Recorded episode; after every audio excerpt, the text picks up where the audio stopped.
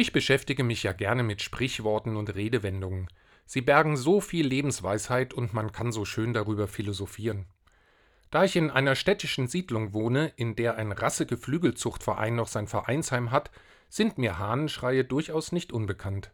Das erwähne ich, da ich neulich über den Satz gestolpert bin, danach kräht kein Hahn. Die Bedeutung ist mehr oder minder, das ist unwichtig, hat keinerlei Bedeutung. Nicht einmal ein Hahn nimmt Notiz davon.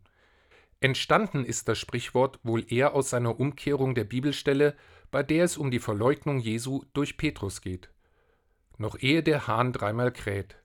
Eine sehr bedeutsame Bibelstelle. Der Spruch sagt also auch, wenn der Hahn kräht, dann geschieht Bedeutsames. Wann kräht denn ein Hahn? Spontan fällt mir da sofort der Sonnenaufgang ein. Sollten Sie also demnächst einen Hahn krähen hören, halten Sie doch mal inne und schauen, was es gerade Bedeutsames gibt. Denn was gibt es schon Bedeutsameres, als einen neuen Tag mit neuen Chancen und Möglichkeiten geboten zu bekommen? Carpe diem.